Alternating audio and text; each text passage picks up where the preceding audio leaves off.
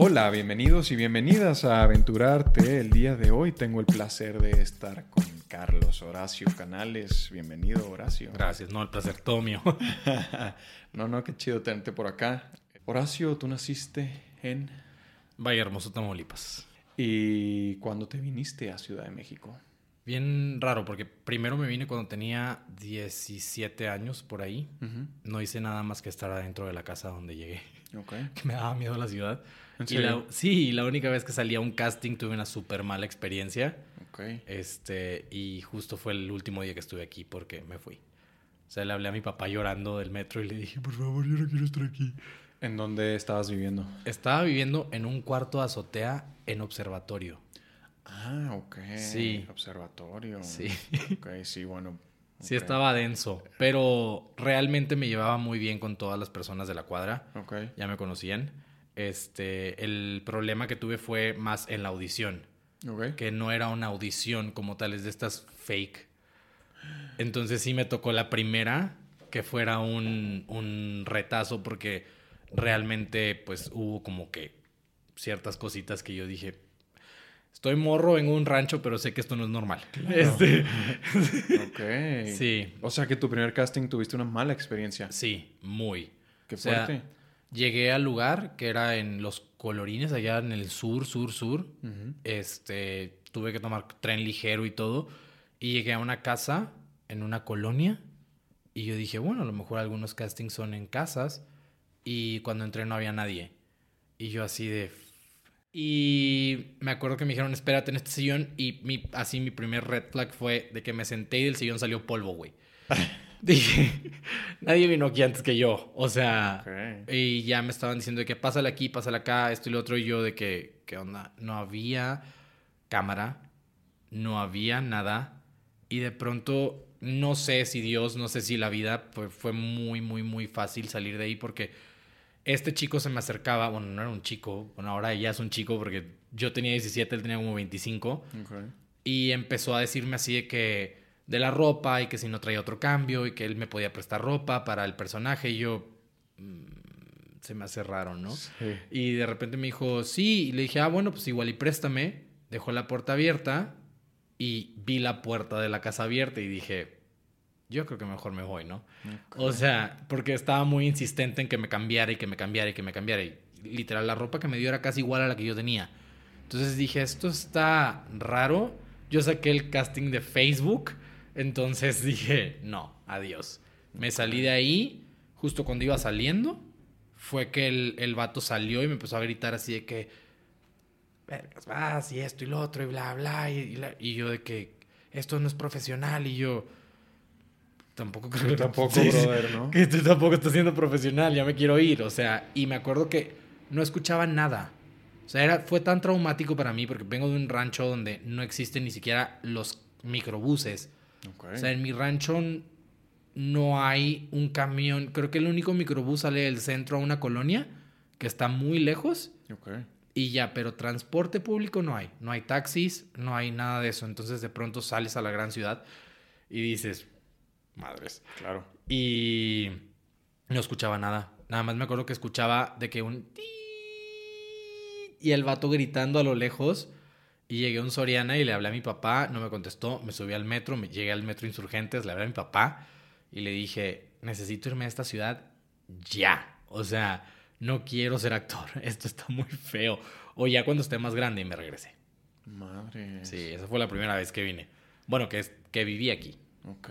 Sí, sí. Qué fuerte. Sí. Qué lástima que hayas tenido que vivir eso. Sí, ya Ajá. sé. De pronto sí piensas, ah, bueno, ahora que ya estoy más grande, que ya conozco bien la ciudad, que ya sé que ese tipo de castings, pues no. O sea, Claro. gracias a Dios ya no me tocan. Sé que hay personas a las que todavía les toca. O sea, me he enterado de personas más chavitas que yo y que fui a este lugar y me intentaron hacer esto y bla, bla, y digo, ala. Sí, o sea, Sí, pues es que eso, ¿no? Llegas inexperto, este, quizá algo inmaduro, entonces pues cualquiera te puede chamaquear. no, y Eso. como que lo huelen. O sea, Ajá, ay, cu- aparte. cuando llega alguien muy, muy, muy de pueblo o así, como que yo siento que lo huelen y dicen, ah, aquí me puedo aprovechar. Sí, Pero pues, bueno, ya, Sí, la experiencia. ok. Bueno, no te vuelve a pasar. Eso es lo bueno. Sí. Pero sí, ¿no? Qué, qué lástima que, que todavía haya mucha gente que hace eso, ¿no? Digo, si lo vemos en la en la industria de Estados Unidos y en todos lados. Sí, digo, Claro. no, no nada más no en esta carrera, ¿no? Como lo decíamos ahorita. O sea, pasa en todos lados y pues bueno, es, es el mundo, el ser humano en general. Así es. Oye, pero bueno, cuéntame cómo inicia tu aventura en el arte. Pues bien raro. Yo desde niño, te digo, soy un ranchito, entonces mi familia no tenía mucho dinero, pero las familias de mis amigos sí, y tenían sus cámaras caseras. Mm, Entonces yo llegaba y yo de que, tía Malena, eh, présteme su cámara. Y, me, y yo pasaba por todos mis amigos. Yo manejo desde que tengo como 11 años. Ok. Si te- me manejaba una Cherokee, yo ni me veía. O sea, era así de... Y me los llevaba todos a las rancherías y les decía, ponte ahí, le vas a decir esto a este y tú le vas a decir esto. Y hacían como que mis propias Ah, pelis, ¿no? ok. Este, y de pronto viene un primo de la ciudad a visitarnos, que iba todas las vacaciones, y le enseñó uno de los videos y le dije es que yo hago películas. Y me dijo es que para hacer una película tienes que escribir un guion Mm, primero. Y entonces fue cuando hice como que mi primer guion, ¿no? En un cuaderno. Ok. Puse ahí las líneas, lo que se iban a decir todos y, y dónde eran las escenas y dónde esto. Y pues prácticamente como estaba ahí en, en Valle Hermoso no había mucho de arte, de hecho no había nada. Entonces lo único que podía hacer era grabar mis propias cosas o este grabar mis propias cosas. Mis manos. Sí, de que ¿y yo qué significa esto? Estoy haciendo tierra con la mesa. Ah. este, hacer mis propias pelis o esperarme a que llegaran los bailables, ¿no? De que en la primaria, en la secundaria, de Sí, que "Ay, sí. vamos a bailar y era el arte, ¿no? Pero fue hasta que, o sea, todo cuando realmente empezó y cosas que hasta ahorita dieron frutos. Ok. Fue por decir, en la prepa, lo de mi libro, mi libro yo lo empecé en la prepa Ok. y lo acabo de publicar hace en el 2020. 2020. Entonces pasaron, fueron 13 años de estar escribiendo el libro, pero empezó en la prepa de allá porque reprobé lectura y redacción. Mm, Entonces el maestro reprobé y me mandó extraordinario 1, reprobé. Extraordinario 2, reprobé. Así 5, 6. O sea, no había como... No había manera de que yo escribiera plano. la S donde iba la C. O sea, no, o sea, bye. Y, y de pronto me dijo, Canales, no sé cómo pasarte y no te puedo reprobar. Porque pues obviamente todos nos conocemos aquí. O sea, tu- tus papás son mis amigos. O sea, no te puedo... No te puedo hacer esto. Sí, sí. Y me dijo, si tú me escribes una historia que me llene, o sea, que, me, que yo diga, no me importa si confundiste la H, que se llevaba H o no, o que el punto era coma, o que... ¡Eh, madre! Yo lo que quiero es que sea una historia, yo ya te sé leer, o sea, ya sé leerte mal. Si tu historia me, me, me atrapa, te paso con 100. Ok. Y yo, realmente a mí nunca me gustó la escuela. Era muy bueno en todo, pero era como de esas veces que dices, soy bueno, pero me vale madre. Mm, O sea, porque pues, no es lo que yo quiero. No quiero ser nada que tenga que ver con matemáticas, ni con geografía, ni con esto. Claro. O sea, como que de chavito dices, yo quiero el arte y el arte es todo. Y no te das cuenta de que todo lo demás también es parte de y tienes que conocer. Pero en esa época, como que tú dices, no me interesa. Claro. Y me voy a mi casa. Estaba de que el día todo gris. Y mm, llega uno de mis mejores amigos del internado en Texas. Y me dice así de que, eh, ¿sigues reprobando? Y yo, sí, todo esto. reprobé". El maestro me dijo que si hacía una historia, que bla, bla, ¿qué se te ocurre? Le empecé a aventar como que cosas, pero yo mismo no me convencía. O sea, yo mismo decía, no, eso no está bueno. Tú de niño hacías peliculitas de que en el rancho tienes algo mejor que esto, ¿no? Y le dije, voy al Oxxo, ahí vengo, voy por una coca, adiós. Pues ya me voy al Oxxo. Y de repente empieza a llover y toda la historia de mi libro, así, de principio a fin, fue como verla en un segundo. En mi cabeza. O sea, fue algo rarísimo. Ok. Fue como, yo, yo lo veo externamente y así como que muy, mm, no sé si es metafórico lo que voy a decir, pero es como si me hubiera caído un rayo. Mm, Así que dura un segundo y te iluminó. Y regresé y le dije, Bobby, una historia que empiece de ta, ta, ta, ta, ta, ta, ta, ta, ta, y de repente me queda viendo y me dice, güey, ¿de dónde sacaste esa historia? Y yo te lo juro que se me acaba de ocurrir. ok. Entonces la escribí en 6, 7 páginas con lápiz, arranqué las páginas, les puse grapas, las llevé al otro día a la escuela porque eran vacaciones, pero yo seguía tomando cursos de extracurriculares, ¿no? Porque había reprobado eso y cívica y ética. Es- Entonces, este, ya lo llevé y el maestro me dice, me encantó. O sea, ¿qué pedo con esta historia? O sea, esto puede ser una novela tipo exitosa, ¿no? O sea, no, no una adita de, de, de algo. Sí, sí. Entonces, durante tiempo fue raro porque como- fue como si yo hubiera conectado con ese arte que yo tenía dentro desde chiquito, pero que lo dejé por un tiempo y regresó. Y de repente estaba en la prepa y empezaba a llorar y me decían, ¿por qué estás llorando? Y yo, es que se me ocurrió una historia. Se me ocurrían de la nada, o sea, eran como cositas, cositas, cositas, cositas. ¿Y por qué llorabas? Porque me daba sentimiento. Yo cuando lloro, cuando escribo lloro. Ok. No sé por qué. O sea, Pero aunque sea una historia no tan eh, trágica, o, o sea, aunque estés escribiendo algo divertido. Es raro. Estoy escribiendo cosas divertidas y paso de estar. Porque también cuando escribo cosas chistosas, estoy cagado de la risa mientras escribo. Pero de repente. Y empiezo a llorar, güey. Es como un tema extraño. Digo, Lágrimas en el Cielo, si es un libro que te hace llorar. Todo el libro te lo está diciendo, Lágrimas en el Cielo. O sea, vas a llorar. Entonces sí lloré mucho, pero por decir, de esas historias que se me ocurrían, unas no eran tan dramáticas y como quiera lloraba. Ok. O me empezaba a cagar de la risa. Y, me- y los maestros decían, ya saca tu otro cuaderno. Entonces sacaba, los maestros me dejaban sacar mi cuaderno de apuntes de historias. Mm. Y yo empezaba a notar, aunque ellos dieran clase, siempre me apoyaron como de, eso es en lo que él es bueno, déjalo para que no se le vaya la inspiración. Órale. Entonces estuvo padre. ok, sí. Y no sé si ya me perdí mucho de la pregunta inicial. No, no. Este, pero siento que ahí fue como empezó la escritura y la actuación empezó casi al mismo tiempo, porque yo estaba en el peor grupo de todos. O sea, yo estaba con las personas que nadie quería ni siquiera no estar en la escuela. O sea, en el pueblo era no te juntes con esos niños. O sea, de que y yo. Entonces era como que todo el salón lleno de emos y yo con mis sudaderas rosas, ¿no? O sea, era como que raro. Así. Ajá, entonces yo estuve solamente un semestre en la prepa en mi pueblo. Ya después huí de casa y me fui a Monterrey. Ok. En ese semestre, cada mes hacían una prueba. Que el primer mes era fútbol, el segundo básquetbol, el tercero esto o pintura. Entonces los que iban ganando se ganaban 10 puntos por grupo. Entonces yo estaba en el peor grupo de todos. Entonces yo, yo estaba, güey, toca fútbol, ¿quién va a ser portero? Y nadie, güey. Entonces no competíamos y perdíamos. Y luego básquetbol, este, yo no sé nada de básquetbol, ¿quién sabe? Nadie. Charlie. Pintura, nada. O sea, yo estaba en un grupo que neta estaba podrido. Entonces, el último, o sea, el sexto mes era teatro. Y el maestro nos dijo, si para un mes, o sea, si para un mes antes no tienen la obra, no, no van a ir ni siquiera a ver las obras de los demás este, salones.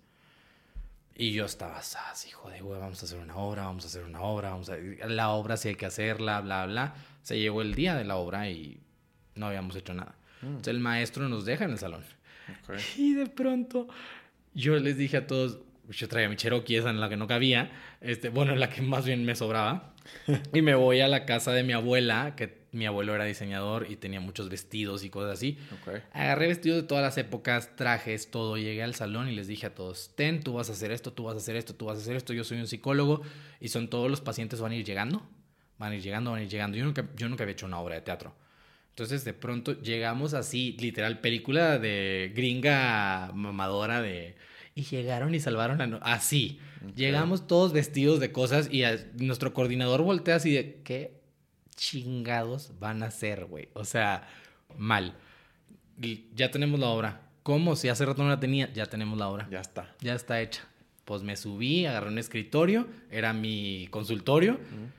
Se la rifaron todos. O sea, fue una obra, yo creo, como dos horas, porque todo el salón pasó a contar su caso con el psicólogo, pero realmente todos contaron el problema que tenían en sus casas. Mm. Fue bien raro. Y entonces, de pronto, Muy catártico. Ajá, o sea, y a- a- imagínate que éramos el peor grupo, ¿qué, qué nos salió ahí? O sea, y todo el auditorio estaba cagado de la risa, se acaba y me, se me acercó un primo que quiero mucho y me dice, nunca te había visto tan feliz en mi vida. O sea, yo sé que tus papás no quieren, pero te tienes que ir de aquí. O sea, esto es lo tuyo, no hay otra cosa. Ok. Y ahí fue cuando empezó todo. Órale. Sí.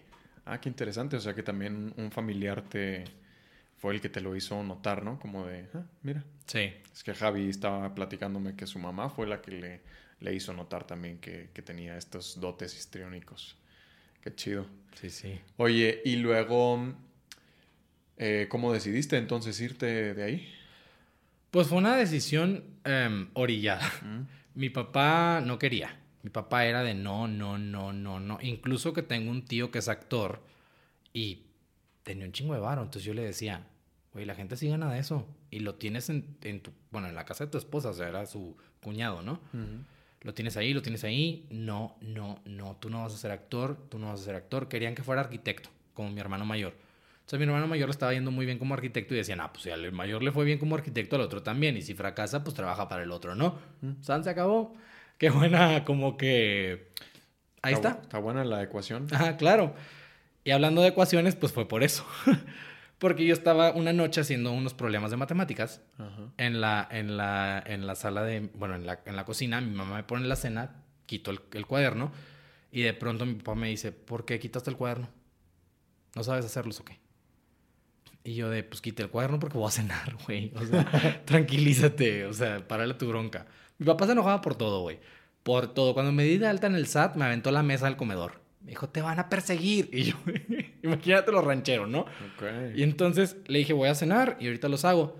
¿No les entiendes? Y yo, pues no. Porque yo también, riatita, ¿no? Sí, sí, Este, pues. pues no, no lo entiendo. Yo a tu edad los hacía. Y yo, ¿cómo si no estudiaste prepa? Y estos son de prepa. O sea, empezó como el, el pique y de repente me dice, ¿cómo no? Y se viene caminando lentísimo. O sea, literal como un- una pantera. O sea, pum, pum. Yo dije, ¿me irá a ayudar o qué va a hacer? Y entonces se pone atrás de mí, me jala la silla, me caigo al piso y empezaron los madrazos, güey. O sea, Literal. pero madrazos. Me agarró de la playera, me aventó contra la puerta de la cocina que era de cristal y madera. y Yo salí entre los vidrios al, al patio.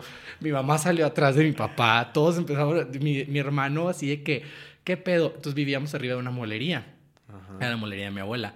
Pues como de película de terror, me bajo corriendo a la molería, me meto en un ropero y veía a mi papá pasar así. y yo en el ropero así de que madres y en una de esas que pasó gritando mamá, salí corriendo y me metí en el baño de los clientes Ajá. que se, que, que se atoraba con un ganchito, güey. Oh. Y entonces yo, mi papá le hacía así y yo veía el ganchito así, yo le hacía el ganchito así de que no, no, no, no, no, no, no. Y en una de esas, silencio total, había llegado mi hermana de Ciudad Victoria, donde estudiaba la carrera. Y dije, ¿qué le estás haciendo a Carlos?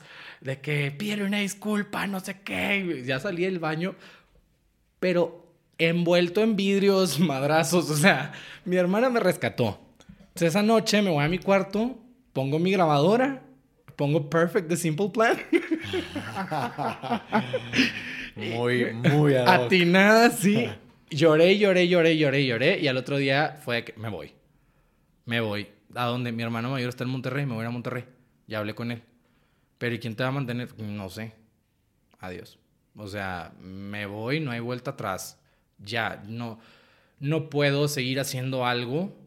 Nunca me ha gustado hacer cosas que yo no quiera hacer. Mm. O sea, siempre es como, la gente dice, es que a veces tienes que hacer sacrificios. Yo digo, no los tengo que hacer. O sea, para mí no. Los he hecho. Claro. Todo el tiempo en esta carrera estás haciendo sacrificios. Pero si me los puedo evitar, me los voy a evitar. Si quiero estudiar actuación, no voy a dejar la prepa. Adiós. O sea, llegué a Monterrey, me metí en una, prepa de paga porque no podía estar en de gobierno porque era de otro estado. Y luego conseguí una escuela de actuación que iba en la tarde y una agencia con la que modelaba en la noche. Entonces trabajaba modelando en la noche. De, ahí tenía 15 años.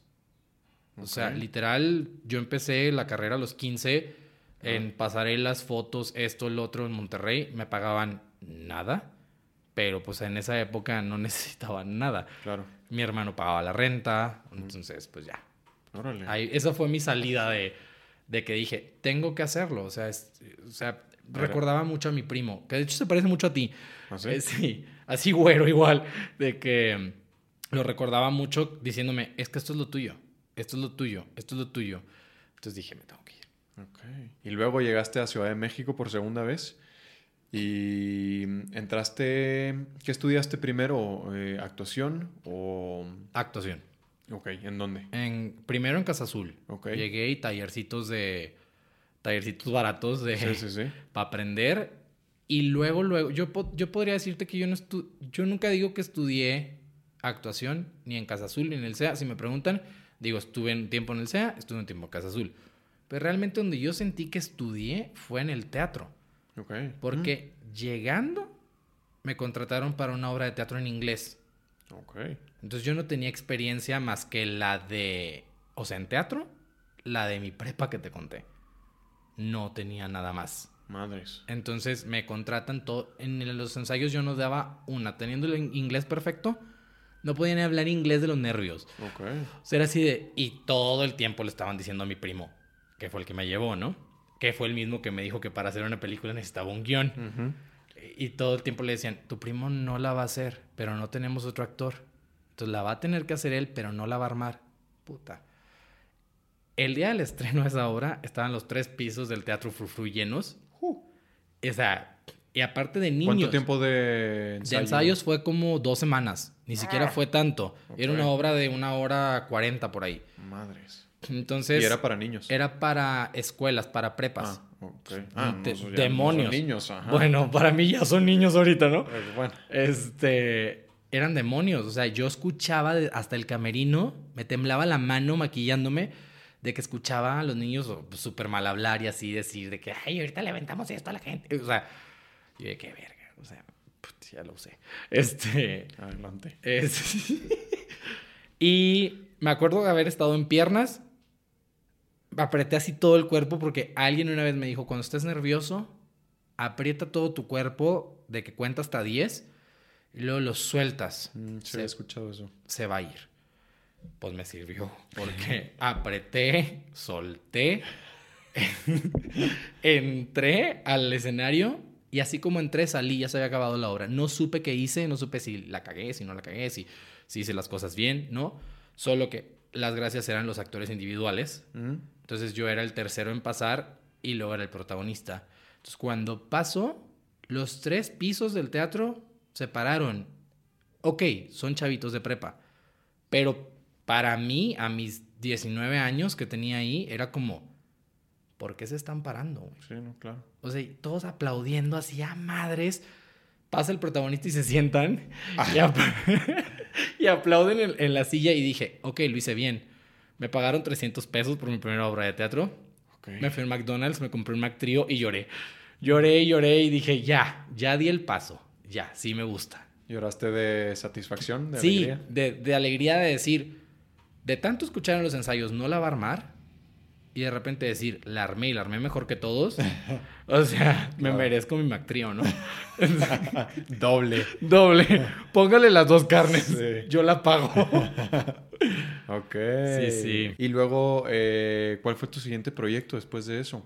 es, esa misma compañía me Ajá. empezó a dar mucho teatro. Ok. Pero yo quería hacer tele. Ajá. Y ahí vino como que toda esta cosa de cuando, bueno, todavía yo creo que pasa, nada más que ahora no vemos a la gente en los castings porque los hacemos desde la casa. Mm. Pero a mí sí me tocó, como a muchos, hacer los castings con cientos de personas al lado. Ok. O sea, incluso ibas a un casting de un comercial y decían pasen 40 y los otros 39 te están viendo tu audición. O sea, a mí me daba mucha pena estar enfrente de la Pero cámara. eso, sobre todo en comerciales, ¿no? Ajá, O sí. sea, digo, en teatro no sé, no, he hecho muy pocos castings de teatro. Yo, de hecho, creo que nunca hice casting de teatro. O sea, fue, Ok. sí- siempre fue como que me jalaban. Ok. Pero en los comerciales, yo quería hacer un comercial, yo quería salir en la tele, yo Claro. quería que mi papá y mi mamá dijeran, ahí está. Claro. Como cuando salía mi tío y todos gritaban mi abuela, Rubén está en la tele. Sí, sí. Y se venía toda la cuadra. Entonces era mi sueño de que mi, mi abuelo o mi mamá gritaran, Carlos está en la tele y se viniera toda la cuadra a verme. Ok. Y entonces, Pero sí, y sí, sí, sí era así. O sea, antes, Sí. antes de la pandemia, tú llegabas a hacer un comercial de, un casting de comercial, perdón, y pasabas con otras 30 personas y los 30 viéndote, ¿no? sí, y los 30 son tu competencia y los 30 quieren ese pedazo de carne. Ajá. Entonces los 30 están así. Y tú, eh, de que, madres, y luego pasas a ser de los 30 y te vuelves uno así también porque dices, es mío, ¿no? Sí. Y me acuerdo que ahí empezó como que todo el, el, el pedo de... Me decían muchas cosas por mi acento, me decían muchas cosas por mi físico, porque era muy flaco y tenía la cabeza muy grande, entonces decían, ya, ya pasó la rocaleta, ¿no? Y de que decían, ay, parece de esas cabezas olmecas son. Mm, creo que sí. Ajá. De que desenterraron los cuerpos y son así. Y, y yo me iba para abajo, güey. Mm, claro. Horrible. Y vivía con actores y todo el tiempo me decían, es que tú no sirves para esto. En mi propia casa, con mis amigos. Jo. Entonces era de que tú no sirves. De hecho, uno llegó algún momento, en paz descanse Carmelita Salinas, pero me dijo, es que yo creo que tú no vas a tener una oportunidad en tele hasta que Carmelita Salinas necesite un hijo. O sea, eres un naco. Y yo de, madres. Me iba así, ellos mismos me iban a ver al teatro y veían que hacía las cosas bien, pero desaprobaban todo. Entonces llegó un momento en el que dije, ya, yo ya no quiero televisión, voy a hacer teatro todo el tiempo. Estaba en un casting, dejé mi papel ahí tirado, me fui, le dije a mi mamá, cómprame un vuelo, quiero irme a, a Bahía a descansar.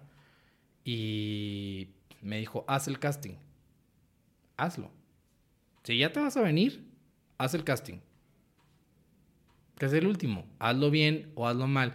Cágala o sácale el dedo a la gente en la cámara. O sea, si ya te vas a retirar de eso, adelante. Lo hice. Me voy al otro día en la mañana a Reynosa. Aterriza en mi avión y me hablan que me quedé.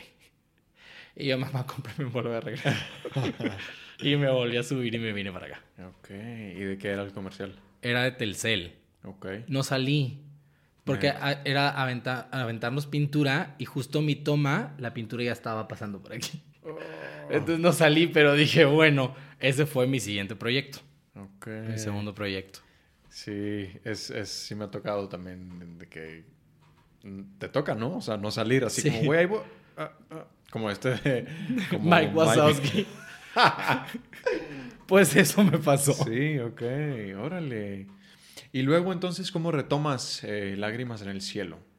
Fue am, cuando estuve en, en el SEA, que bueno, Ujú. estuve contigo. Sí. eh, no, pues, a mí me dieron de baja en el primer corte, ¿no? O sea, dieron cuatro de baja y fui el último en entrar a la oficina. De los cuatro. O sea, los vi salir a los tres y dije, puta, como esa res que sabe que ella es la que sigue. Charlie. Este, de hecho, me acuerdo mucho que cuando me corrieron, lloré. No me acuerdo de muchas cosas, pero sí me acuerdo que la primera persona que vi fue a ti. Después.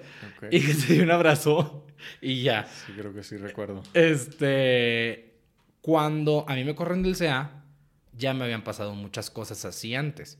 De que me corrían de las escuelas o que de las compañías de repente siempre era como me topaba con personas en el CEA no.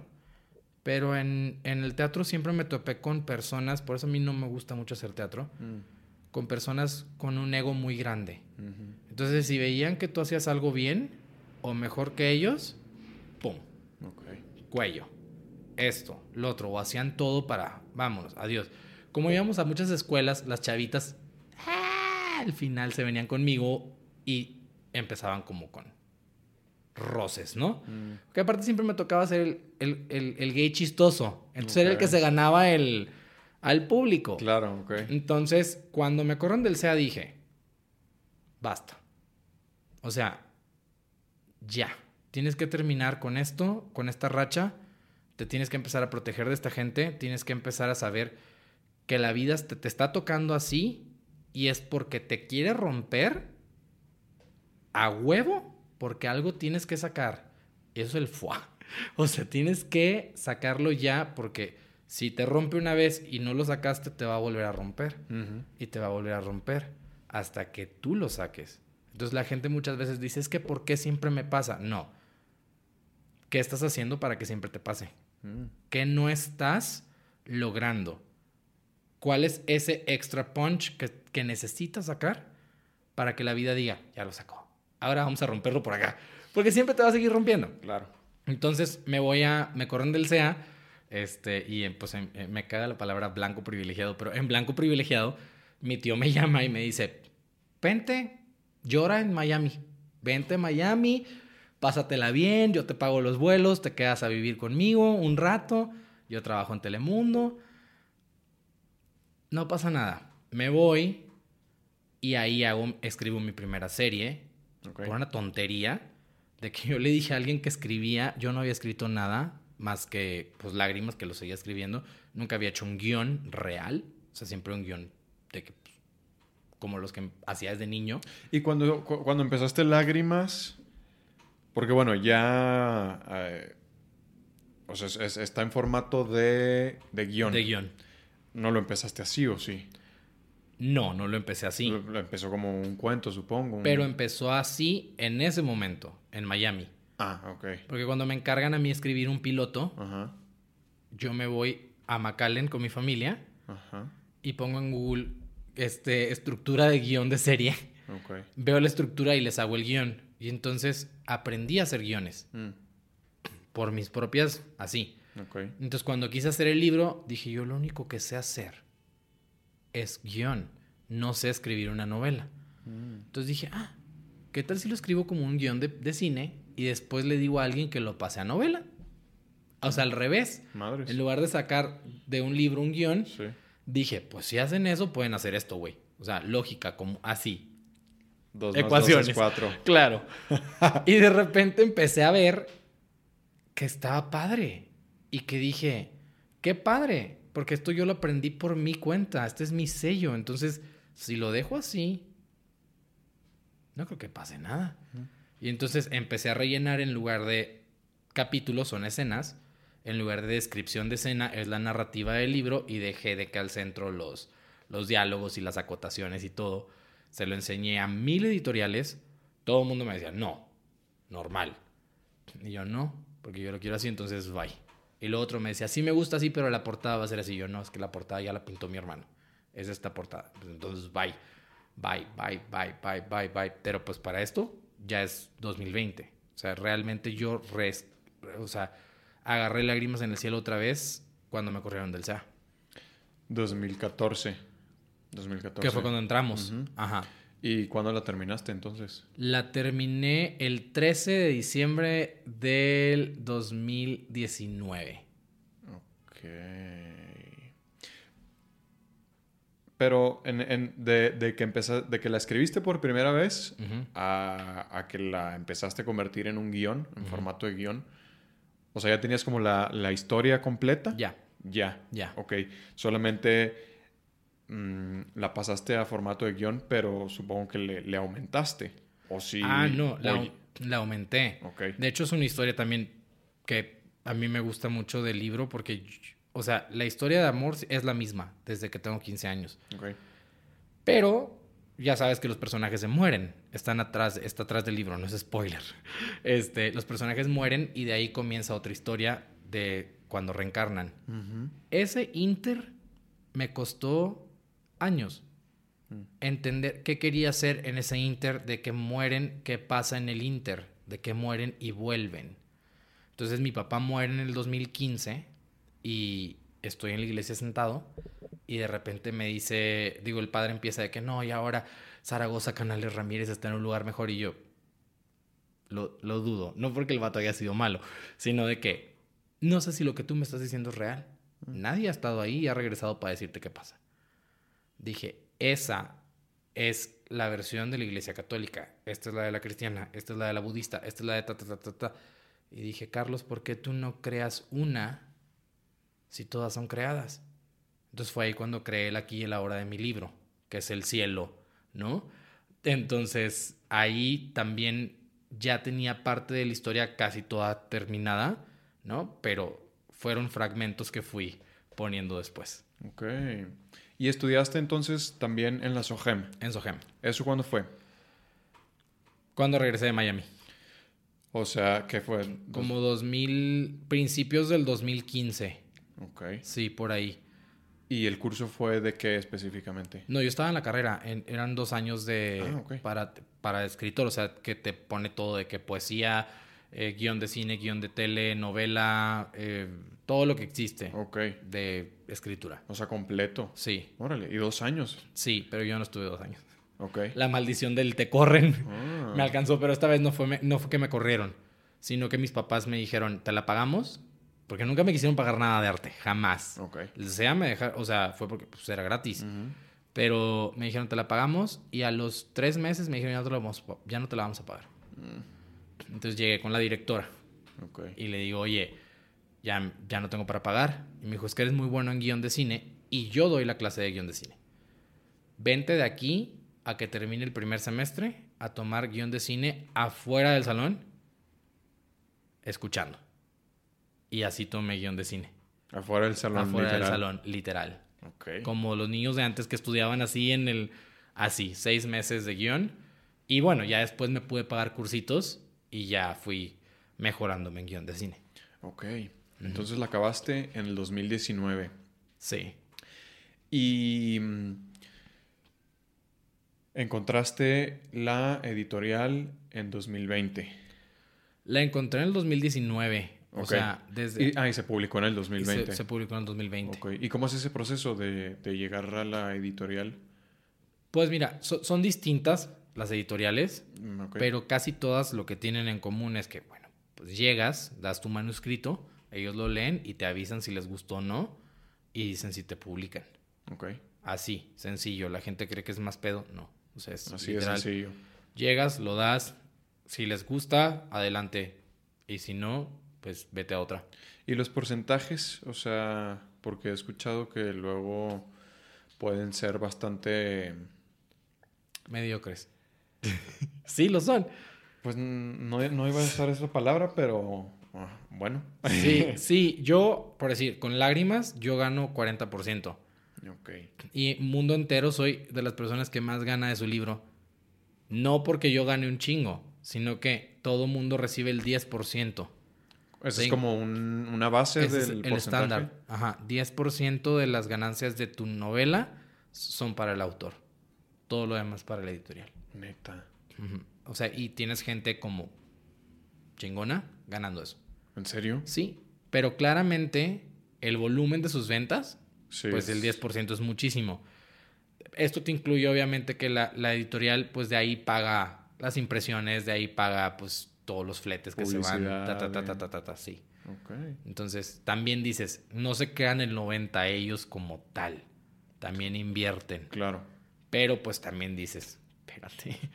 O sea, 10% de mi libro cuando yo fui el que la escribió. O sea, Sí, por eso alguna gente opta por no hacerlo por editorial, ¿no? O sea, Sí. ellos mismos... eh, se autopublican. De hecho, ahora ya es más fácil con Amazon.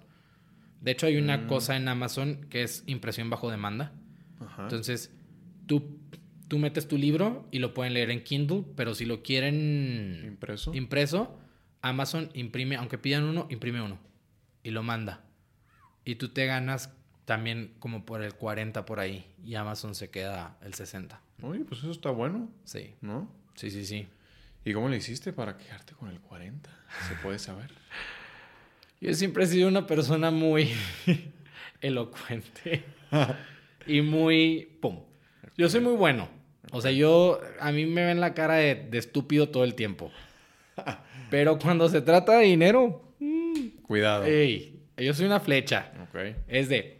¿Por qué? O sea, es como... Perdónenme editorial, pero fue como un... No son la editorial ahorita. Entonces, ¿por qué les tendría que dar? No están ni en librerías. ¿Sí me entiendes? No están en esto, no están en... Y ellos ya ofrecían eso.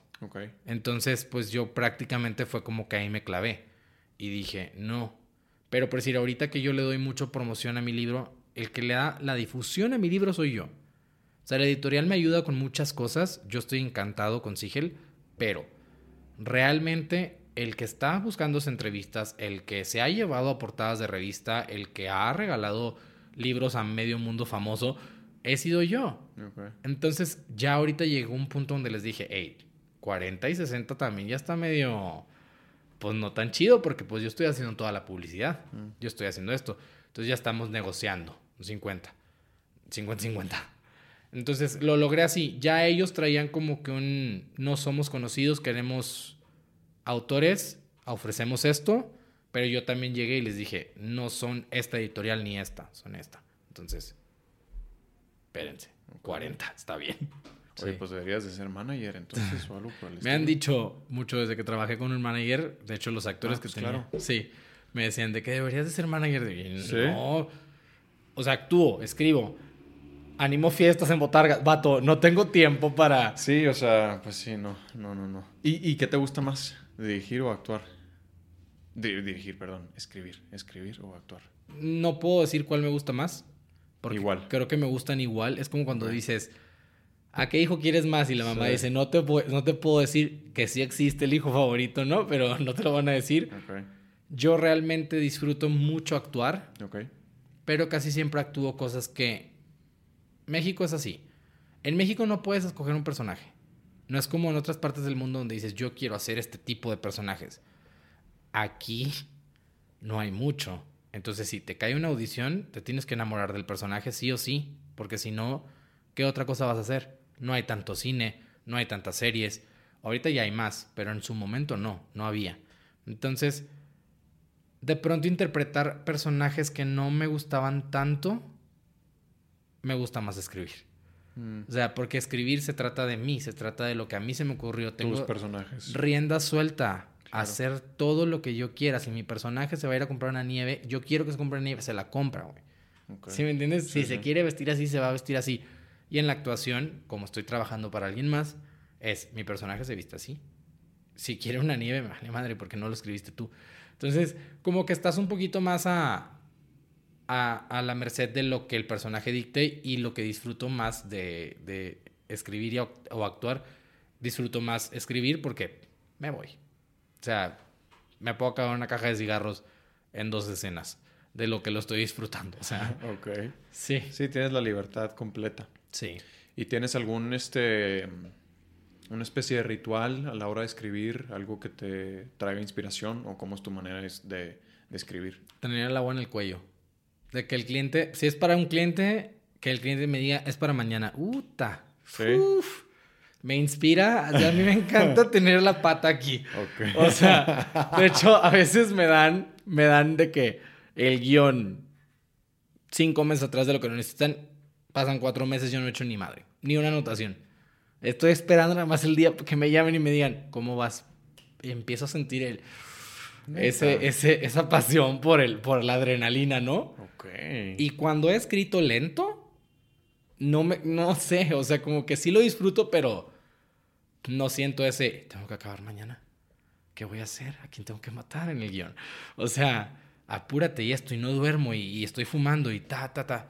Me gusta mucho sentir como la presión para escribir. ¿Y no te ha pasado que te juegue en contra No. eso? Que no, siempre Jamás, llegas siempre al, en- deadline. En, el momento, así, mañana a las 8 de la mañana, 7.55 lo tienen ahí, sin errores, sin nada. ¿Y qué porcentaje de lo que has escrito ha sido escrito bajo esta eh, premisa de... Yo, con- un 95%. Sí, o sea, lágrimas en el cielo Es es, lo el único. Ajá.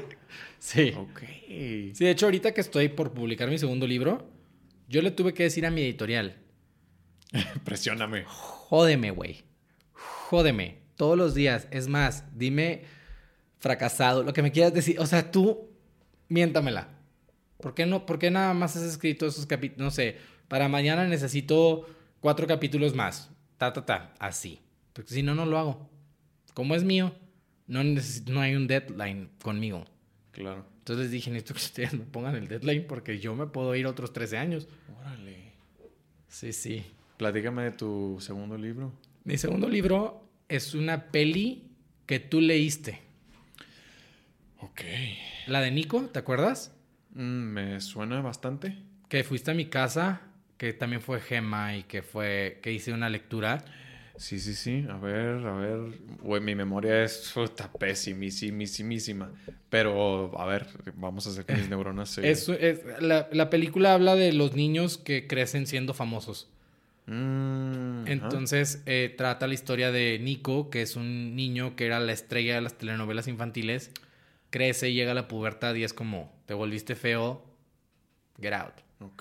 Y entonces de pronto viene el comeback de este niño, pero como toda la vida vivió en un set y bajo el, el yugo de su mamá, él no sabe qué es salir a la calle, él no sabe qué es una fiesta, él no sabe nada, él solamente sabe, sabe qué es actuar. Y entonces vuelve y pues como todas las estrellas infantiles, cuando vuelven y tienen este punch, se meten a las drogas, esto, lo otro, empieza el desmadre. Entonces es como que la decadencia de un personaje icónico del país dentro de la ficción, ¿no? Entonces, como la prensa lo sigue a todas partes, como, como eh, empieza a reflejar mucho el cómo es la industria de si no te ves así no trabajas, si no haces esto no trabajas, si te juntas con estos no trabajas, si no haces lo que yo quiera no trabajas. Entonces él tiene la presión de lo único que sé hacer es ser famoso. Y si dejo de ser famoso, ¿qué voy a hacer? Entonces él empieza a hacer todo lo que necesita hacer para no perder la fama. De eso va. Suena Sí, sí. bastante bien. O sea, es- te estás mostrando un poco cómo es la industria. La industria.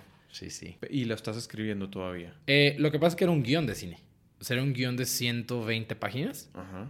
Y ahorita lo que estoy haciendo es, en lugar de que sea pum, pum, pum, pum, pum, pum, pum, darle esta narrativa que le di a Lágrimas en las descripciones de escena, pues hablar un poquito, profundizar más de los personajes, de, de las situaciones, de cómo se sentía el personaje, porque sabes cómo es un guion. Un guion es, agarró el, los AirPods y se fue. Ah, ¿por qué agarró los AirPods? Que quería no escuchar, la, la, la, esto y lo otro. Eso es lo que estoy haciendo ahorita. Muy descriptivo. Ajá, Para esto, pues para hacerlo un libro. Y... un libro. Ok. Y más o menos, ¿cuántas páginas crees que vayan a quedar? ¿O en cuántas vas? Bueno, mi, mi editorial me sentenció. Ok. Me dijo, no pueden ser más de 300. Porque Lágrimas mide 600. Sí. Entonces me dijeron, ya, bájale a tu pedo. O sea, si tú agarras Lágrimas, dices, no lo quiero leer de lo grande que está. Entonces Está- sí, también. Está choncho. Sí. Y lo tiene, bueno, más bien, el de lágrimas lo tienes en, en, en versión cortita, como de, para hacerlo largometraje. Sí. ¿De cuántas páginas? Realmente es, son 110, que sería como una hora 40. No, como una hora 50. 50 por ahí. Ah, no, dos horas, ¿no? ¿Cuántas? Una hora 50, sí, de hecho sí. Sí, no, horas 50. Sí. Y ahorita un amigo mío lo está trabajando para hacerlo serie. O sea, él me dijo, yo te quiero, yo quiero hacer una adaptación de una serie de tu libro. Le dije, adelante, tienes todo el permiso del mundo. Siempre y cuando si la vendes, pues a mí me toca mi dinero y, Claro. y ya. Ok. Negocio es negocio. ¿Y para cuándo es tu deadline? De... ¿De qué? ¿De Nico? Ajá. Mi deadline era... mi primer de- deadline era el 18 de este mes. Pero como estoy en la, en la postproducción de mi película, sí les dije, a ver, sí, o sea, sí está padre tu papel de sadomasoquista. No, no, o sea, aguántame. el- Ah, de, este- que, de que me estés pegando y de que necesito el libro, Horacio. Este, que me dejen cartas este, amenazantes afuera de mi casa de que si no lo acabas no te vamos a publicar. Párale. Porque necesito hacer la post de mi película. Ok. Porque necesito sacar esto. Ni modo. O sea, ¿qué más quisiera yo? Pero no lo soy. Ok. Entonces, ya, ah, ya sí tiene fecha de estreno, que es el 11 de mayo. Este, un día después del Día de las Madres. Ok. Que bueno, la mamá es la villana de este libro, entonces. Pero si se publica ese día, tú lo tienes que tener para... Pa- Ajá, sí, ya ahorita tengo otro deadline. Ok. Sí, sí, sí. ¿Qué es para cuándo? La primera semana del mes que viene, La primera semana del mes que viene. de marzo. De sí. enero, febrero, marzo. Sí, es marzo el que viene. Sí. Sí. O sea, ya. Sí, ya. No tienes nada. No, pero ya estoy por terminarlo, Andrés, Ajá, o sea, tranquilízate. O sea, ¿qué? No, sí, o sea, como te gusta, ¿no? Sí, así. ¡Pum! No tienes nada de tiempo y órale. Órale. Sí. Ah, qué chido. Sí, sí. Cuéntame de tu película. Mi peli es. Fíjate que estuvo bien. e- Es algo que yo creo que voy a recordar toda la vida. Ajá. Un día yo pensé. ¿Por qué chingados, güey? Yo estoy esperando a que alguien me compre una película cuando yo puedo hacer una película. Conozco a la gente suficiente para armar una película sin dinero. Oh. Dije, así de chingón. Lo puedo hacer, lo voy a armar. Fue un amigo muy querido que se llama Andrés Torrano, Priscila Reed, que es mi roomie, que es mi mejor amiga, y yo estábamos en una peda en mi casa, los tres, triángulo, nada más. O sea, ustedes tres. Ajá, nosotros tres. Era nuestra peda. Que después Andrés fue nuestro roomie, gracias a esa peda de que pasamos chingón. Que la prueba de fuego de Andrés para vivir con nosotros era yo, porque no sabía cómo le iba a caer. Porque él, somos, él es el protagonista de la peli. O sea, Ok. de mi peli somos los dos. Terminamos siendo súper amigos. Pero si él era como muy. Es que este vato se la pasa bromeando todo el día, güey, no lo voy a aguantar. Y yo decía, ese pinche vato es un mamón, güey, claro que no quiero que viva aquí. Y pues terminamos siendo muy, muy amigos, ¿no? Entonces, de pronto, era la pandemia, estábamos encerrados y se me empieza a venir una historia, que es la historia de la película, de los tres. Y dije, Ah. Y todo se desarrollaría en una cabaña. Mm. No se necesita tanto dinero. Y pues la puede actuar Andrés. Y la voy a actuar yo. Y pues conseguimos a alguien que actúe el papel de Priscila, porque Priscila es bailarina, no es, no es, bueno, no era actriz y ahorita está preparándose, ¿no? Ok. Dije, tengo mil amigos que todo el tiempo están. Es que no me contratan. Soy editor y nadie quiere que edite sus películas. Ah, bueno. ¿Tienes que editar una? Ahí te va. Aquí va a haber una película para editar. Y entonces otro amigo de que yo quiero dirigir, pero pues nadie me da el chance. Ah, ¿quieres dirigir? Mm, ¿Y tienes cámaras? Mm. ¿Sí me entiendes? O sea, como que fui de que... Ta, ta, ta, ta, ta, ta, ta. El presupuesto inicial de mi película, según Priscila y yo, eran 25 mil pesos. Con eso íbamos a sacar una peli. Joder. O sea, una locura. ¿Qué eran? ¿Ahí cuántas páginas eran? Es una peli normal, son son 90 páginas. Sí, una hora y media. Ajá. Entonces, de pronto, eh, por mi hermana, conozco a, a un amigo y me cayó muy bien. pues yo dije, ay, Navidad, le voy a regalar un libro. Entonces llego y le regalo un libro. Entonces mi hermana se va de shopping y nos deja de que platicando. Abre el libro y me dice, ¿por qué está escrito así? ¿Qué es esto? Le dije, ah, es que es un mix entre una novela literaria y un guion de cine. Y me dice, ¿escribe cine? Y yo, sí. ¿Cómo con cuánto dinero haces una película? Yo con 25 mil. con 25 mil pesos. Dice, no te creo. Le dije, sí. Me dijo, no te creo y no quiero que la cagues. ¿Cuánto necesitas bien? Y yo me lo estás diciendo para que te diga qué hueva. ¿Me los vas a dar? Me dijo, sí. Y yo, fuck. Le dije, dame un día. Le hablé a todos mis amigos, güey, léete este guion, dime cuánto vamos a necesitar. Porque dime cuánto vamos a necesitar, se me va a ir el paro, güey. Al otro día me dice, o sea, y dinero legal. Llego al otro día y le digo, es tanto. Y me dice, ok, mañana vas a ir por ese dinero. Y yo, ok, va. Llego y me entrega el dinero. Como nunca lo, o sea, cosas que no le pasan a nadie en la vida, güey. Wow. Y me da el dinero y yo así, recuerdo la escena de ir en la cajuela de la camioneta de Priscila contando el dinero a madres a ver si sí era. Y Priscila manejando como una loca de que, y nos vamos a ir a comer, ¿a, a dónde nos vamos a ir a comer para celebrar? Y no sé qué, y yo de que, güey, vamos a hacer una película. Y pues la hicimos. Se hizo la película con desmadre, sin desmadre. Se nos cayó la actriz protagónica de que del proyecto y era famosa. Esto, lo otro, bla. No comimos en la cabaña donde filmamos. No, no, no sé. no- dormíamos en el piso, güey. Hasta que conseguimos un, un deal con un hotel. fi- Fingimos ser famosos. Y nos dieron un deal mientras posteáramos del hotel y, y el restaurante del hotel. Ahí comíamos. Los actores. O sea, y si era una chinga 24-7 durante un mes. Con, éramos de crew como 37 personas. Ay, cabrón. O sea, estaba macizo. Se fueron yendo como en Big Brother. O sea, la de vestuario zampó. La primera semana dijo, yo no puedo con esta vida de cineasta. Luego zampó uno que era como gaffer. Y luego zampó otro. Y así, día con día íbamos, gente, estábamos así, en la carretera. Ya más veíamos a unos con la maleta ahí esperando el camión para irse. Y que nos quedamos sin maquillista, maquillense ustedes, ta, ta, ta. Y terminamos la peli, güey. La terminamos, güey. Wow. O sea, estuvo bruto. Y antes de llegar a la cabaña, Andrés, el otro actor, lo presentía. Me agarró de la mano y me dijo, la única persona que es tu amigo en esa cabaña voy a ser yo. Hasta el final, cabrón. Yo, hasta el final. Nos quedamos hasta el final. O sea, pasaron mil cosas. Mil cosas, mil cosas. Me imagino. O sea, a ver, ¿ese guion lo escribiste en cuánto tiempo? 24 horas. ¿Qué? 24 te podría decir que menos. Neta. Se fueron de la peda, Andrés se fue a su, a su depa, yo me quedé escribiendo. Para las 8 de la noche del día siguiente ya lo tenía. Pero te estoy hablando de que Andrés se fue a las 4 de la mañana, güey. O sea, Madres. así en un iPad, ni siquiera con teclado, así. As- Así. Uf, qué duro.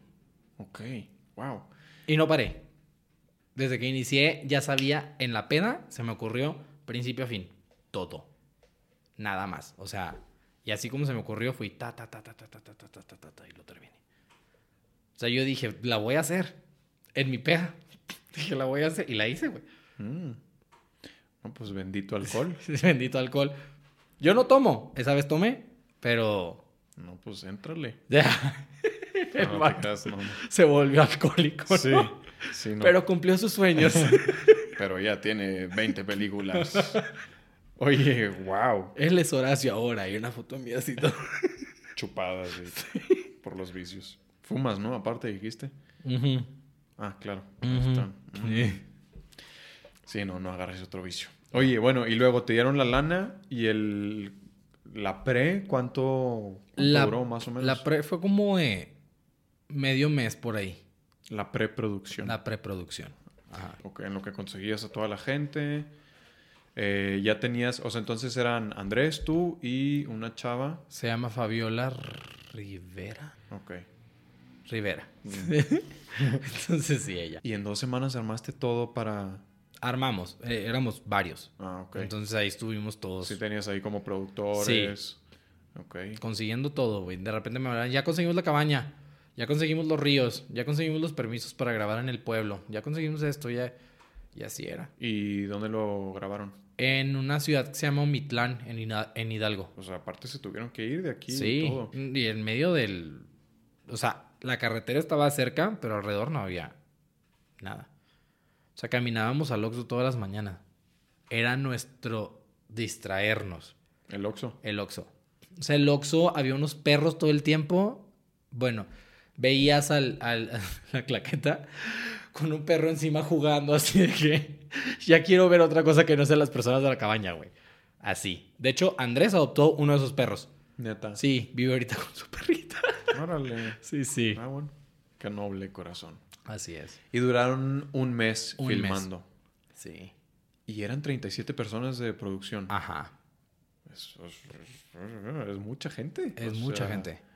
Sí, y todos guerreros, por amor al arte. O sea, Sí, me imagino. vamos a darle. Y se levantaban en la mañana y llegó un punto donde, por, por cosas que no quiero como decir, pero ya no había comida. La gente empezó a comprar su propia comida. Imagínate que la gente todavía estaba invirtiendo. O sea, yo por eso estoy mega agradecido con todas las personas de esa película. Con dos, no. Es- Pero de ahí en fuera, todos, todos, todos. Si ahorita uno de ellos me habla y me dice, güey, necesito que te tires de un avión conmigo, me voy y me tiro. Tienes que. Tengo que. Y está en postproducción ahorita. Ahorita está en postproducción por segunda vez. Porque por segunda vez. Porque la primera nos entregaron algo que, No servía. o sea, no lo, no lo vería ni en Golden Channel. Perdón, Golden Channel. De esas películas de Cocodrilo 7. Mm, Así, así esa calidad. Órale. Y yo sabía que había más tomas. Y yo sabía que había muy buenas tomas. Y yo sabía que mi película no se estaba respetando. Y otra vez Carlos Horacio Canales dijo, vámonos. No me gusta ser una persona, no soy ventajoso, no soy malo, pero si te vas a meter con mi trabajo, te vas a meter con la peor persona del mundo. Entonces fui, agarré y dije, aquí los chicharrones míos con salsa o con limón, pero son los que truenan, los de nadie más, güey. Esa lana la conseguí yo, ese guion lo, ese guion lo, eh, lo escribí yo. Me vale madre quien seas. Me vale madre. Yo metí las manos al fuego por todos, güey. Entonces, si me van a quedar achicharradas, me van a quedar achicharradas bien. Claro. Bye. Esto no es un juego para mí. Órale. Aparte de lo que yo siempre le dije a todos allá.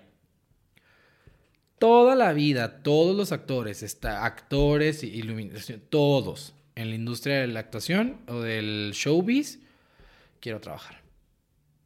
Quiero trabajar, quiero trabajar. ¿Están trabajando? Qué hueva trabajar. ¿Sí o no? Sí, pasa. Ah, estoy harto de estar en el set todo el día.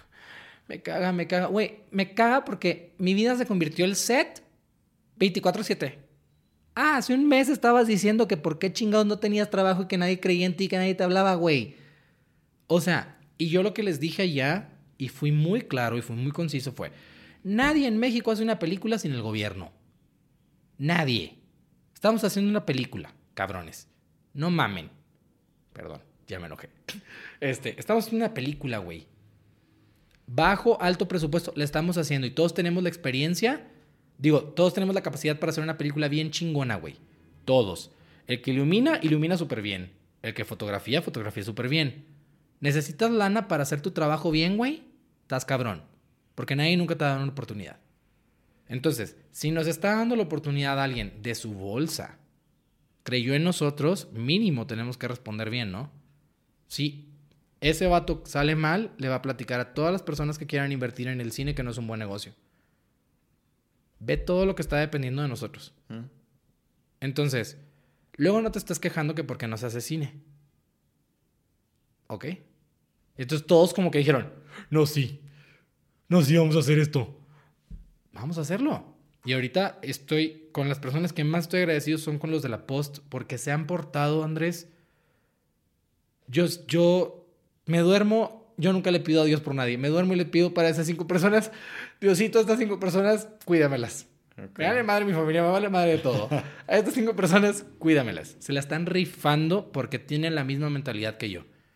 Es, tenemos que hacer un trabajo bien para que nos contraten en otra parte. Si no, este es nuestro shot. ¿Mm? Así es esto. Y cuéntame de tu corto, este que tiene 50 y cuántos premios? 57. 57 premios. Eh, es una chica de República Dominicana Ajá. que vive en Miami. Me llamó un día porque es alumna de mi tío y me dijo, quiero hacer un corto. Igual, porque ya estoy harta de que nadie me dé trabajo. Me voy a hacer un trabajo yo y que sea mi presentación porque no tengo nada que mostrar. Me dijo, quiero un corto que hable de la vida nocturna.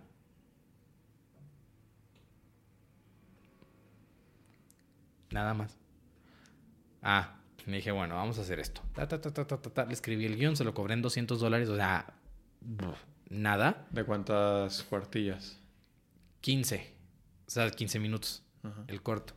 Lo filmaron en Dominicana, igual ella consiguió mucha gente que se aventó a hacerlo porque pues, ella no tenía dinero. El corto quedó poca madre. Lo empezó a festivalear y nunca nos imaginamos. Y de repente empezaron a caer todos los premios. Todos, todos, todos, todos. O sea, tres premios, cuatro premios al- a la semana. O sea, sí, de festivales. Wow. Y nosotros de... Pues bueno, es un, es un- es un corto que habla de la vida nocturna. Eso es lo que me pidieron. Y de, bueno, de las personas transgénero.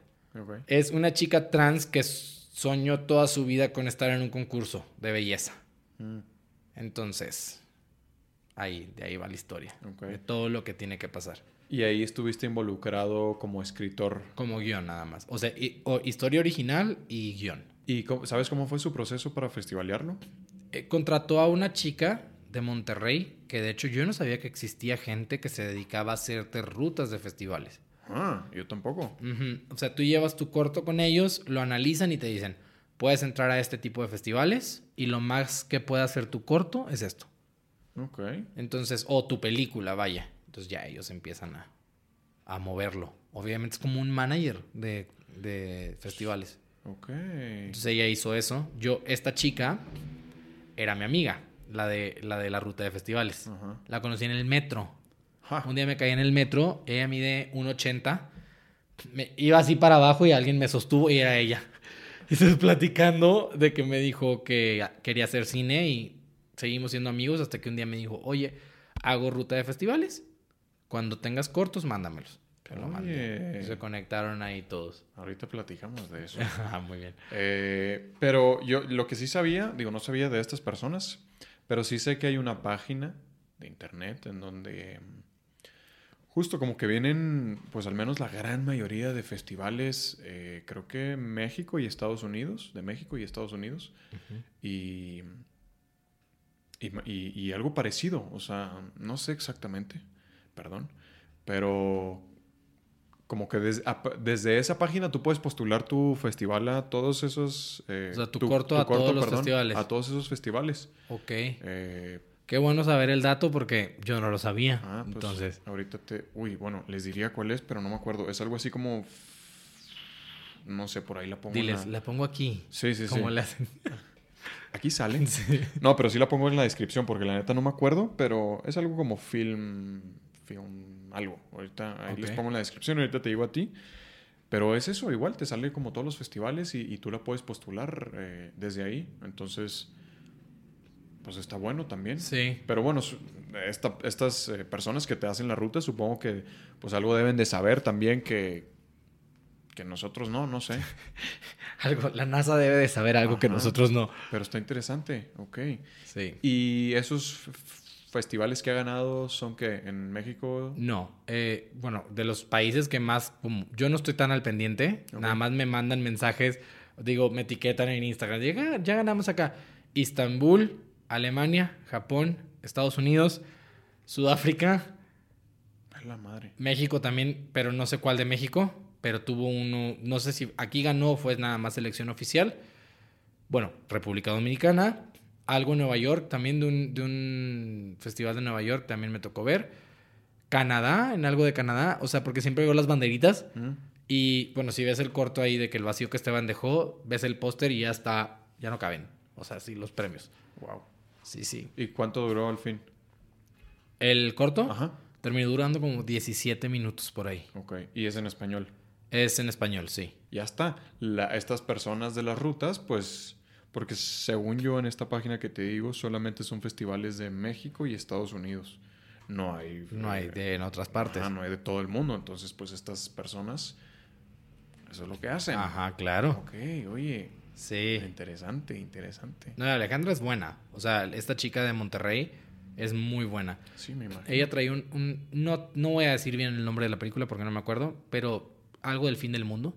Ajá. Y es de un vato que se va quedando loquito. Y termina siendo un chico, uno de estos... No sé si esto ya está mal dicho porque ahorita todo está mal dicho. Pero una persona de la calle, un homeless, es como la transición de ser una persona normal... La transición de ser una persona Con casa. con casa quedarse sin casa. Eh, de eso trata la película, muy buena. Oye. Ella la festivaleó y, y- y entró a Cinépolis. O sea, la peli. Entonces, este, pues Ale le sabe. Oye, pero ese tema está bien interesante, güey. Justo eh, José Manuel me, alguna vez me dijo que escuchó en un podcast, no, no recuerdo cuál, pero justo eso, como, como, co- cómo es ese ex- preciso momento en el que un, un vagabundo decide ya no regresar a su casa, ¿no? Ajá. Suponiendo que sí tenía su, pues, su casa, su Me familia. sonó el estómago, perdón, es la dieta. No, no creo que haya, yo no lo escuché. Ah, bueno. Eh, pero eso, ¿no? O que sea, decide no volver a su ¿En qué casa. punto dices, ya, güey, la chingada, o sea, ya no quiero nada en este mundo, no regreso a mi casa, aquí voy a dormir esta noche y ya te vuelves un vagabundo, ¿no? O sea, está fuerte la decisión. Sí, en esta peli como que lo muestran un poquito, pero es más por un trans, tras- trastorno, ¿Trastorno? trastorno o trastorno, trastorno. Híjole. El escritor. Es- Me Eh, falló, me falló. no, no, Lectura y redacción nunca la pasé bien. O sea, yo la pasé Yo con les dije, historia. yo Yo, avisé. yo les avisé. Eh, no sé, güey. No sé. Bueno, Bu- eh, este ese. chico tiene una enfermedad que va haciendo que él vaya hablando solo, que esto, que el otro. Que de hecho a mí me dio miedo porque yo hablo solo muchas veces. Entonces dije, no voy a terminar como él. En voz alta. O sea, sí, en el banco y todo. La gente dice, ¿con quién está hablando? Así soy. Ok. Pero porque estoy imaginándome escenas y cosas y digo, ah, esto quedaría bien. pa- Y si le dice, ta, así. Ok. Sí. Mm. Si un día me ves en la calle y me das un sándwich. Ahí le va joven. Oye, y Soy estas, Andrés. esta serie para Estados Unidos, ¿cómo, cómo empieza ese proceso? El, e- esta estuvo también como que padre porque es una historia que se me ocurrió hace mucho. Yo, mi género favorito es el slasher. El slasher es... Es como Scream. Ah, sé sí. lo que hicieron el verano pasado. Ajá. A mí me puedes poner La Ballena y sé lo que hicieron el verano pasado. Yo te pones lo que hicieron el verano pasado. Ok. Aunque La Ballena está brutal. Mm. Y es una peli, pues, con más consistencia. Para mí el slasher es el slasher. Yo digo, ¿quién va a sobrevivir? A mí me tiene una tensión que me encanta. Ok. Y entonces, hace mucho tiempo se me ocurrió una serie muy tipo Scream, estas cosas, ¿no? Jamás la escribí. Ya son otra vez. Ahora sí lo escuché. Sí, es que me toca, el, me toca mi comida ahorita. Madre. Soy muy, con las dietas soy muy malo. Ok. Em, se me ocurrió esta historia, nada más hice unas anotaciones X. Un día me habla, viviendo yo en Las Vegas, que me tocó el principio de la pandemia, ya me quedé encerrado. No. Este, mi tío me habla y me dice, quiero hacer una serie. Y yo, ¿de qué? Un slasher. Y yo, ¿de qué? Pues de unas personas que ta, ta, ta. Y yo, fuck, o sea, mi tío y yo estamos conectados. O que yo tenía esta idea y este otro me la está... Le dije, párale ahí. Busqué mi cuaderno, le mandé una foto y le dije, mira, aquí está la fecha. O sea, no es plagio, güey. Date. Yo dije, no la va a hacer. O sea, mi tío está soñando muy, muy alto, ¿no? Igual que yo. Y de pronto, mándame el primer capítulo. Se lo mandé. Mándame el segundo, mándame el tercero. Le hice 10, de una temporada de 10 capítulos, o sea, 10 episodios. Y el vato se empezó a mover como nadie.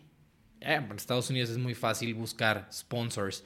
Entonces empezó, empezó, juntó el elenco, juntó el equipo, juntó esto, locaciones, ta, ta, ta, y se empezó a filmar esta semana. ¿En serio? Ujú. Se empezó a filmar esta semana ¿En dónde? en Miami. Entonces ya ahí en el grupo me llegan fotos de las locaciones, de los vestuarios, de esto, y pues, bien emocionados. Imagínate haber hecho una serie desde que estaba en Las Vegas, que es años, que, que, sé- que será, en el 2020 me vine para acá, 21, 22, Dos. dos años estar escribiendo una serie y que ya ahorita ya le pongas cara a los personajes, que ya sepas que se está haciendo y aparte le está haciendo con productoras independientes de Estados Unidos, pero no para un canal o para una plataforma. Ellos están haciendo el producto para ellos y venderlo. Mm. Entonces, va, ahí. Escribiste que como la primera temporada. La primera ¿De temporada. cuántos capítulos? 10. Ok. ¿De cuánto tiempo cada uno? 45 minutos cada uno. Ok. 45 páginas. Y van a filmar las, los 10 Los 10 capítulos. capítulos. Wow. Sí. Sí, Oye, sí. pues consiguió buena lana. Sí. Qué interesante. Digo, lleva él trabajando muchos años allá en Estados Unidos. Entonces yo creo que ha de tener también de sus ahorros de, de la gente que han conseguido que le quiere entrar y le dieron. ¿Y conoces a alguno de los actores o actrices que estén? Varios. Sí. Una de ellas es la chica del corto de República Dominicana que vive allá. Ah. Es ella, ella es una de las, eh, de las actrices. Y este, a varios los conozco de cuando visitaba a mi tío y me presentaba amigos ok. en, en Miami. Entonces me dijo, "Voy- metía este, metía este, metía este, metía este y aparte hice castings. Ok. Y metía a los demás. Pero entonces, ¿es, ¿es en español o en inglés? Es en español. Ah, es en Sí, español. es en español. Ah, ok, ok. Sí, Pensé sí. que era en inglés. No. Todavía no, espérate. Po- Podrías, ¿no? Sí. Hablas. Sí, la verdad sí podría. Ya he hecho varios cortos en inglés y todo ha salido bien. Entonces, pues sí me gustaría. De hecho, pues mi, mi sueño más grande es estar allá. O sea, hacer cine en Estados Unidos es como mi gol en la vida. Crecí con eso. O sea, crecí en, Claro. en- en Texas y todo lo que veía mucho era de allá. O sea, de gringo. Entonces, como que es mi escuela. Como que también cuando escribo aquí muchas veces me dicen, es que esto está muy agringado. Esto no. Y yo, fuck, lo ando mexicanizando, ¿no? Que le pones un nopalito por aquí, un taquito por acá, salsa y limón y ya está corto. Ya está más mexicano. ¿Te gusta? ¿Te gusta? Ok. Huele a pastor, ¿no? sí. Ay, qué rico unos tacos del pastor. Ah, tienes hambre. Ok. Sí. Oye, pues para cerrar, este. ¿A qué te hubieras dedicado si no te hubieras dedicado al arte? Me hubiera gustado como tener una línea de ropa. Ah, qué chido. Tal vez algún día. Ojalá, pues sí. Güey, pues puedes ahora diseñar los vestuarios para tus Para mis películas, películas. y series y cortos y todo. Puede ser. Teatro, Teatro. ¿no? Hay uno, ¿has visto esta serie que es, ajá, o sea, estás, estás, este, Yo y el- ya Sí, no. peleado con el teatro? no me gusta tanto. Siento que es mucho para lo que ganas.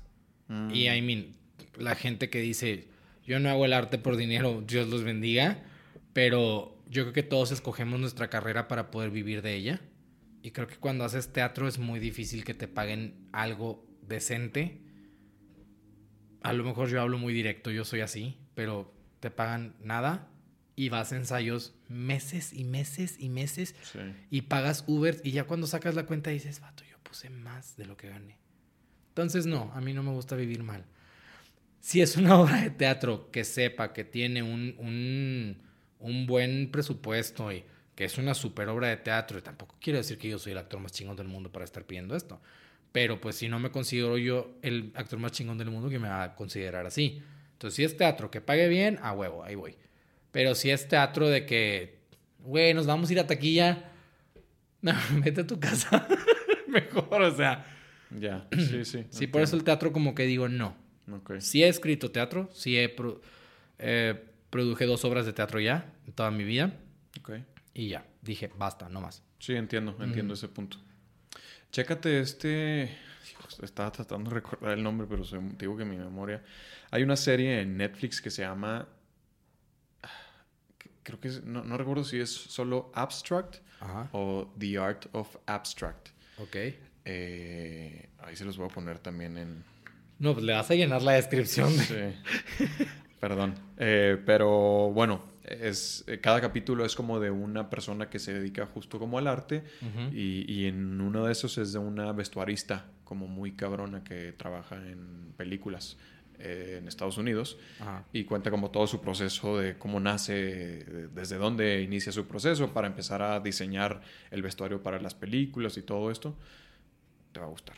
Me va a gustar. Te voy a pasar bien el dato a todos. a todos, pero Eh, pásamelo a mí hoy Sí, ahorita.